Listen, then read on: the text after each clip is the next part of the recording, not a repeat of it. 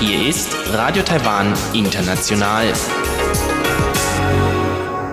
Herzlich willkommen zum halbstündigen deutschsprachigen Programm von Radio Taiwan International. Am Mikrofon begrüßt Sie Sebastian Hambach und folgendes haben wir heute am Dienstag, den 22. Januar 2019 im Programm. Zuerst die Nachrichten des Tages. Danach folgt das Kulturpanorama mit Karina Rother. Heute mit einem Interview mit der Kulturmanagerin Sabina Stücker. Unter anderem über die Verbindungen der Tanzszenen von Deutschland und Taiwan. Und zum Abschluss berichtet Frank Pewetz in Business News über negative Folgen des US-China-Handelsstreits auf die globale Nachfrage, einen beneidenswerten Jahresbonus und die Investorenkonferenz des Auftragschip-Herstellers TSMC. Sie hören die Tagesnachrichten von Radio Taiwan International. Der Überblick. Präsidentin bekräftigt Entschlossenheit zur Landesverteidigung.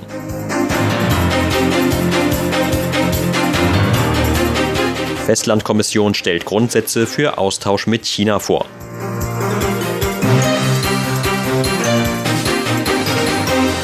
Und Innenministerium spricht von nur wenigen Fällen von gefälschten Ausweisen.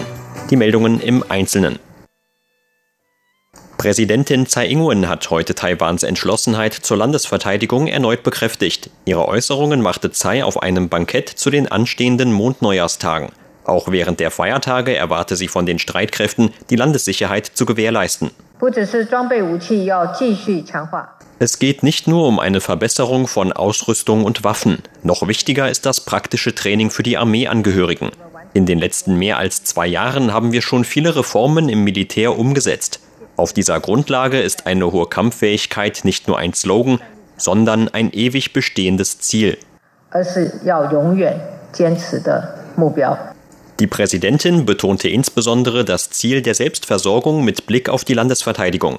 Man müsse das eigene Land auch selbst schützen. Nur so könne man die Fähigkeiten zur Eigenanfertigung von Waffen erhöhen und die Verteidigungsfähigkeiten beständig ausweiten. Verteidigungsminister Jende Fa sagte heute, dass die Regierung bereits einen Teil an neuer Ausrüstung und neue Unterkünfte für die Streitkräfte bereitgestellt habe. Die Streitkräfte würden alles daran setzen und hätten das nötige Selbstvertrauen, um Taiwans Demokratie und Freiheit zu schützen. Der Vorsitzende von Taiwans Festlandkommission, Chen Ming-Tong, hat heute die Grundsätze für den Austausch mit China vorgestellt. Damit sollen Frieden und Stabilität in den Beziehungen über die Taiwanstraße sichergestellt werden, was in der Verantwortung beider Seiten liege, so Chen. Chen sagte, dass die Taiwaner über Parteivorlieben hinaus China geschlossen gegenübertreten und für die Interessen des ganzen Landes zusammenarbeiten sollten. Zweitens müssten die Taiwaner einen Konsens erreichen, um Pekings Formel von ein Land, zwei Systeme für eine Vereinigung mit Taiwan abzulehnen. Schließlich rief er China dazu auf, den offiziellen Kontakt zu Taiwan wieder aufzunehmen. Verhandlungen auf institutioneller Basis müssten so schnell wie möglich wieder aufgenommen werden, um über dringende Themen wie die Verbreitung der afrikanischen Schweinepest zu sprechen. Chen sprach auch von chinesischen Versuchen, Taiwan zu spalten, indem Peking offizielle Kanäle umgehe damit bezog sich Chen auf von Peking erlaubte Kontakte Chinas mit Regionen, die von der China-freundlichen Oppositionspartei Kuomintang regiert werden. Wir unterstützen die lokale Wirtschaftsentwicklung und hoffen auf eine Zusammenarbeit mit den Lokalregierungen, um gesunden und geordneten Austausch mit China zu fördern. Dabei kommt es vor allem darauf an, Vorteile für Taiwan insgesamt und nicht nur für einige wenige zu wahren. So Chen. Vize-Innenminister Chen Sung-yen hat heute bekräftigt, dass es im vergangenen Jahr nur sehr wenige Fälle von gefälschten Personalausweisen in Taiwan gegeben habe. Der kürzlich von Ermittlern aufgedeckte Fall um gefälschte Ausweise sei ein Einzelfall gewesen, so Chen. Ermittler würden derzeit prüfen, ob ein Zusammenhang zwischen dem Fall und Berichten über das Angebot von gefälschten taiwanischen Personalausweisen auf einem chinesischen Einkaufsportal im Internet besteht. Chen verwies aber auch auf die Fälschungssicherheit taiwanischer Personalausweise. In den angesprochenen Fällen könne man den Unterschied etwa mit bloßem Auge erkennen.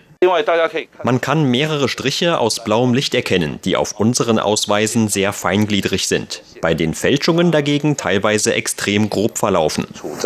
So der Vize-Innenminister.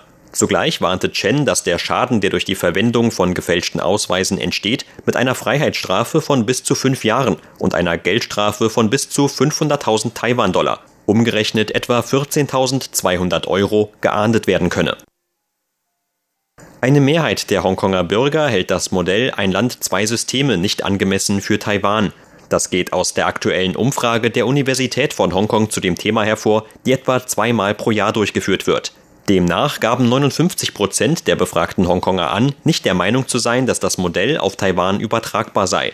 Der Wert liegt 9 Prozentpunkte über dem Wert der letzten Umfrage von August 2018.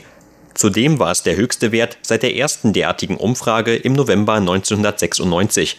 Den aktuellen Ergebnissen zufolge waren nur 29 Prozent der Befragten der Meinung, dass die Formel auf Taiwan anwendbar wäre.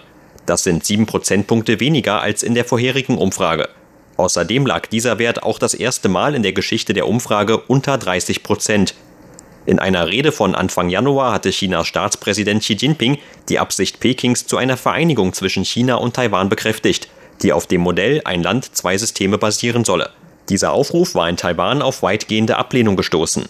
Für die Umfrage des Public Opinion Program wurden zwischen dem 7. und 11. Januar über 1000 Bürger aus Hongkong befragt. Die Rate gültiger Antworten lag bei 55,6 Prozent. Etwa 30 Prozent der deutschen Unternehmen in Taiwan haben eine optimistische Einstellung zu Taiwans Wirtschaft in diesem Jahr geäußert. Das geht einem Bericht der Deutschen Welle zufolge aus einer Untersuchung des deutschen Wirtschaftsbüros in Taipeh hervor. Allerdings hätten die Unternehmen auch von weiterhin bestehenden Herausforderungen gesprochen.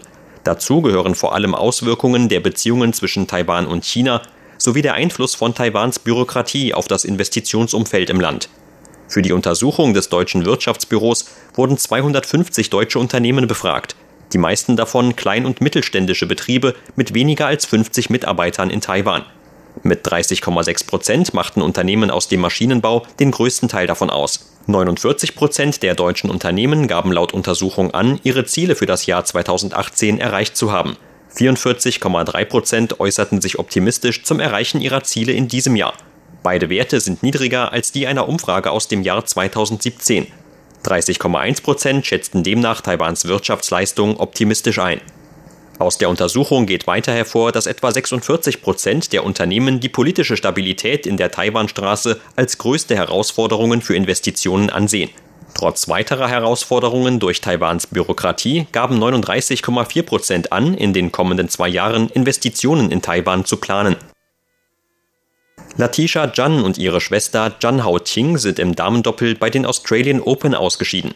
Im Viertelfinale verloren die beiden am heutigen Dienstag gegen die US-Amerikanerinnen Alison Risky und Jennifer Brady in zwei Sätzen mit 6 zu 3 und 7 zu 6. Das Match zwischen den an siebter Stelle angetretenen Juns und den nicht platzierten Amerikanerinnen dauerte 83 Minuten. Den Taiwanerinnen gelang es nicht, Vorteile aus ihren Breakpoints zu ziehen. Schon im ersten Satz fielen sie mit 4 zu 2 zurück und fanden nicht in die Partie zurück.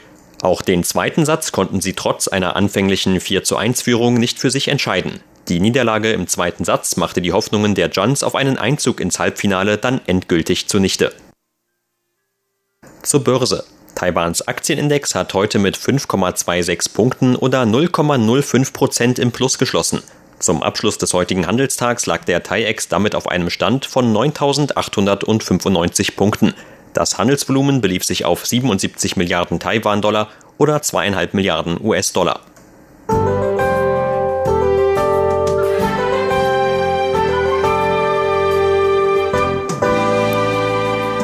Kühles und weitgehend trockenes Wetter gab heute in Taiwan den Ton an. Nur in den östlichen Landesteilen fiel bisweilen auch etwas Regen.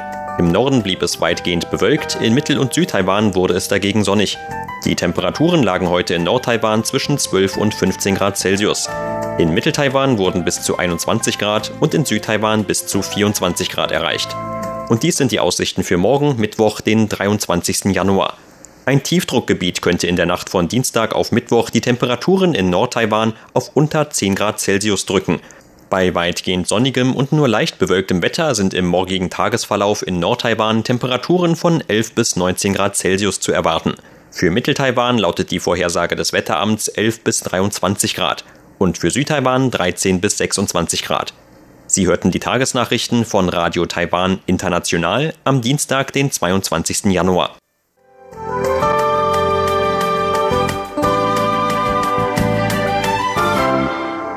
Hören Sie nun das Kulturpanorama mit Karina Rother. Kulturpanorama auf RTI.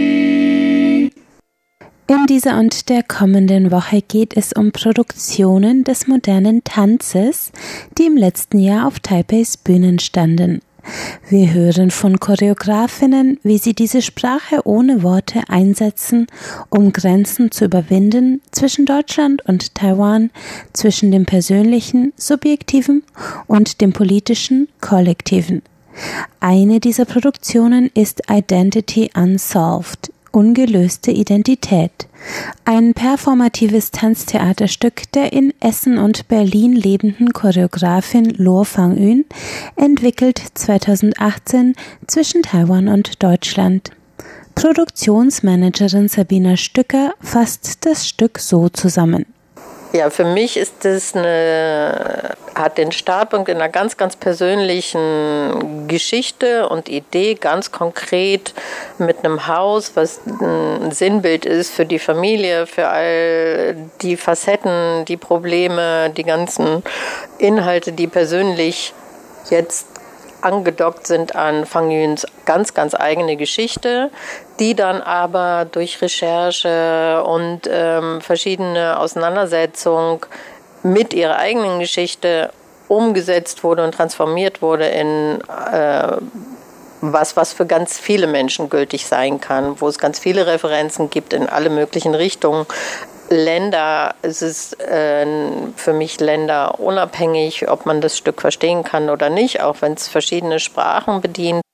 Denn die in Taiwan aufgewachsene und in Deutschland an der Folkwang-Universität in Essen ausgebildete Tänzerin und Choreografin Lo Fang-Yun nutzt das Bild des leerstehenden alten Elternhauses in ihrem Heimatort Fengyuan, das einst die Großeltern für die Großfamilie errichtet hatten, und verwebt anhand der Metapher des Hauses die Themen Herkunft und Familiengeschichte mit Taiwans Geschichte des letzten Jahrhunderts.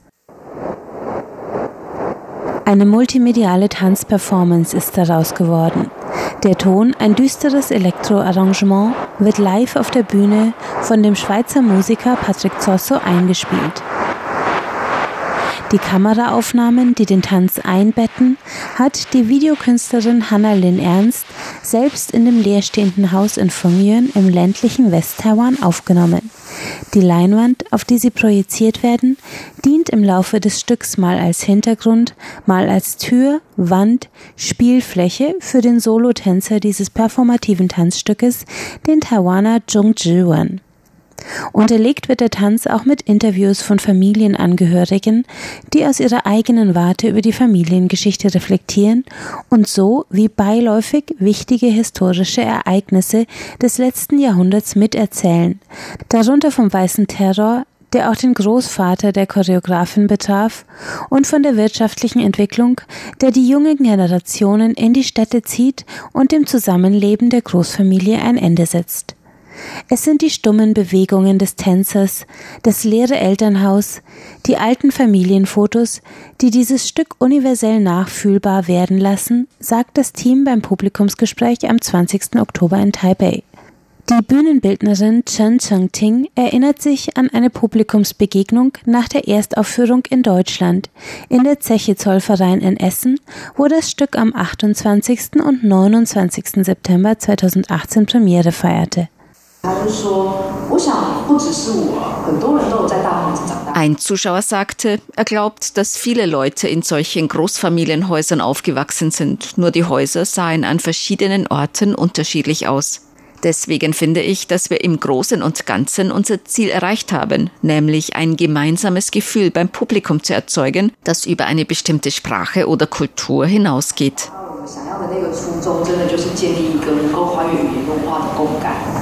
Gleichzeitig will die Produktion auch das Verständnis für Taiwan in Deutschland fördern. Choreografin Lo Fang-Yun berichtet, dass sie bei den Vorstellungen in Essen Informationstafeln zu historischen Hintergründen aufgestellt hatten. Was die Geschichte Taiwans angeht, so ist die den deutschen Zuschauern natürlich sehr fremd. Bestimmte Informationen fehlen da einfach.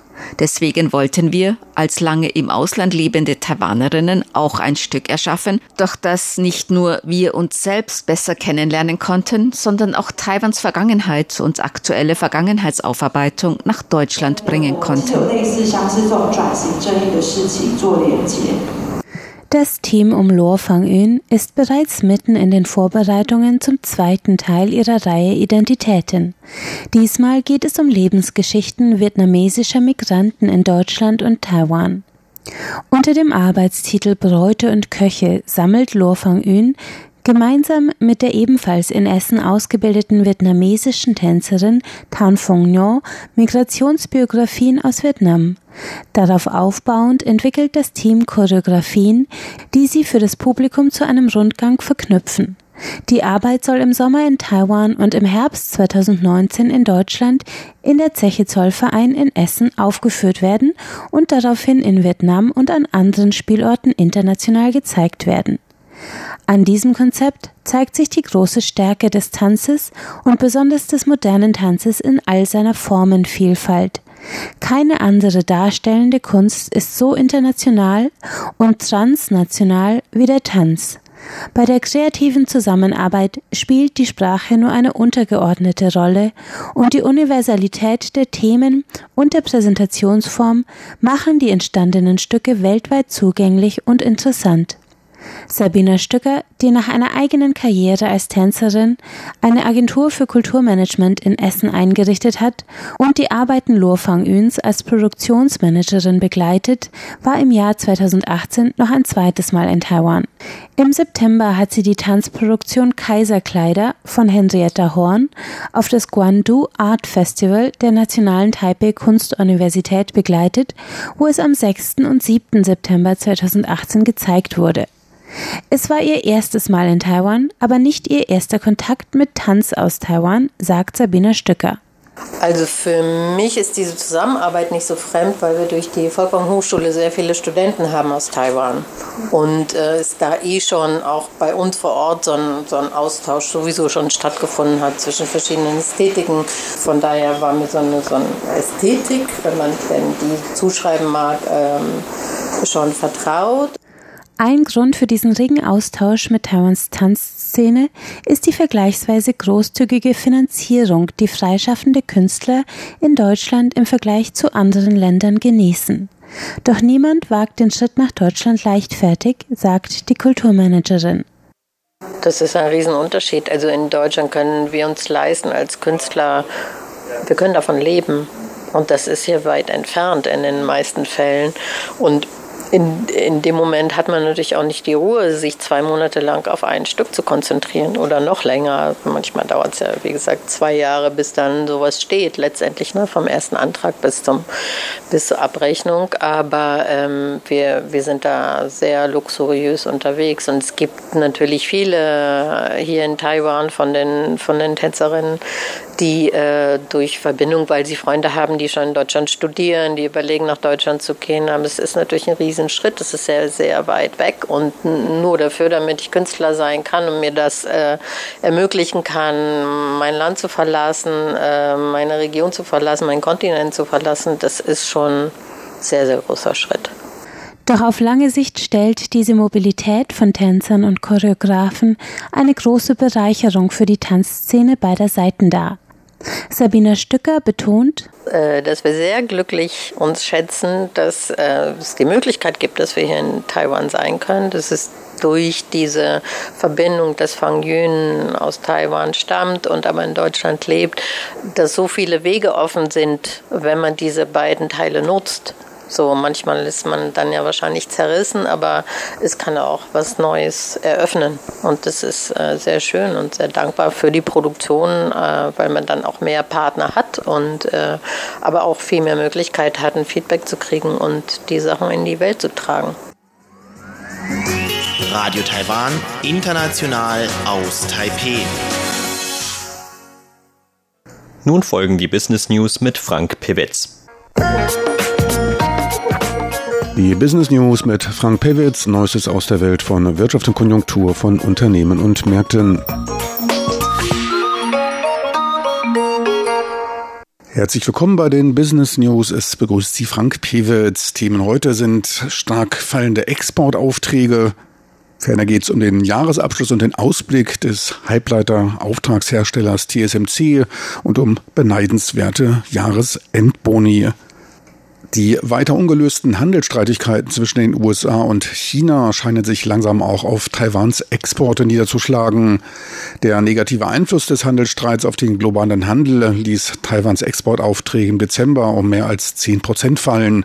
Vergleichszeitraum ist der Dezember des Vorjahres. Solch einen starken Abfall gab es seit April 2016 nicht mehr. Waren im Wert von 43,4 Milliarden US-Dollar wurden aus dem Ausland geordert. Die schwachen Dezemberzahlen reichten aus, um auch das vierte Quartal 2018 unter das Niveau des Quartals 2017 fallen zu lassen. Der Bestellwert des Gesamtjahres lag aber immer noch um 3,9 Prozent höher bei knapp 512 Milliarden US-Dollar, wofür die guten Werte des ersten Halbjahres ausschlaggebend waren. Der Rückgang im Dezember war auf eine schwächer als erwartete Nachfrage nach Smartphones zurückzuführen. Bestellungen von Geräten zur Information und Kommunikation fielen im Dezember wertmäßig um 13 Prozent. Auch der Elektroniksektor büßte 8 Prozent an Aufträgen ein. Ähnlich stark gab die Nachfrage im Bereich Optoelektronik nach. Grund waren fallende Preise für großformatige Flachbildschirme und eine nachlassende Nachfrage nach kleinen und mittelgroßen Bildschirmen. Die Optoelektronik war auch der einzige Bereich, in dem sich die Nachfrage auch im Gesamtjahr negativ entwickelte. Der Auftragswert lag um 8,5 Prozent unter dem des Jahres 2017 bei knapp 25 Milliarden US-Dollar. Besonders stark machten sich die Handelsstreitigkeiten zwischen China und den USA im Dezember für den Maschinenbau bemerkbar. Die Aufträge lagen um 22,5 Prozent unter den Vorjahreszahlen. Hauptgrund war die schwächere Nachfrage aus China. Also deutlich veränderte Präferenzen in China. Mal sehen, wie sich das dann dort auf das Bruttosozialprodukt auswirkt. Offiziell geht's ja dort immer nur ganz, ganz langsam nach unten. Der Großteil der Aufträge kam im Dezember aus den USA mit einem Auftragsvolumen von knapp 14 Milliarden US-Dollar. China und Hongkong war mit einem Bestellwert von knapp 10 Milliarden US-Dollar um mehr als 10 Prozent rückläufig. Stark fielen die Aufträge aus Europa mit einem Minus von 28 Prozent und auch die Nachfrage aus den Asienländern gab um fast 22 Prozent nach. Einziger Lichtblick war Japan. Von dort erhöhte sich der Auftragswert um 2,6 Prozent auf 2,6 Milliarden US-Dollar. Bei der Betrachtung des Gesamtjahres stiegen die Exporte aus China und den USA jeweils um 6,2 Prozent, die aus Japan um 2,8 Prozent. Rückläufig entwickelte sich die Nachfrage aus Europa und den Asien-Mitgliedstaaten. Ein Rückgang von 0,3 bzw. 1,8 Prozent war von dort zu verzeichnen. Das Wirtschaftsministerium rechnet auch für den Januar mit einer weiter nachgebenden globalen Nachfrage. Man erwartet, dass die Auslandsnachfrage im Vergleich zum Vorjahreszeitraum um 12 bis 14 Prozent niedriger liegt.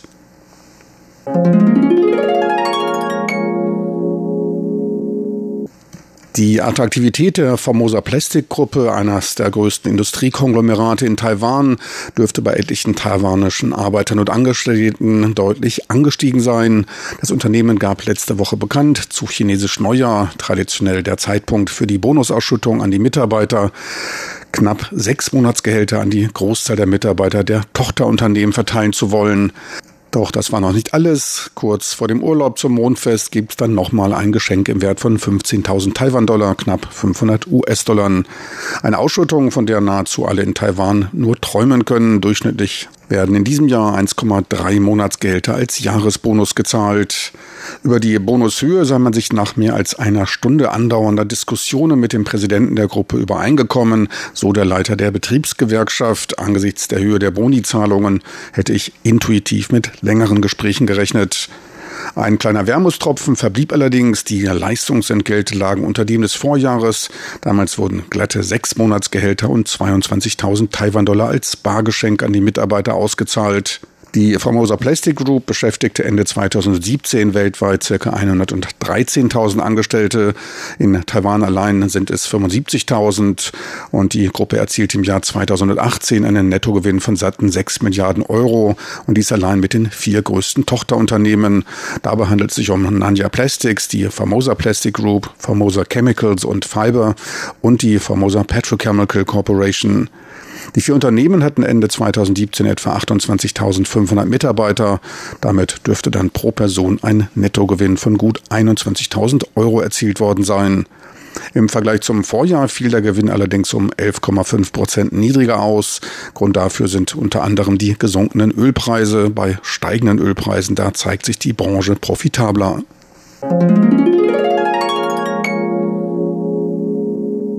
Letzte Woche veröffentlichte der weltgrößte Auftragshersteller für Chips, die Taiwan Semiconductor Manufacturing Corporation, seine Geschäftszahlen für 2018 und gab einen Rekordgewinn, den höchsten Nettoprofit seiner Unternehmensgeschichte bekannt.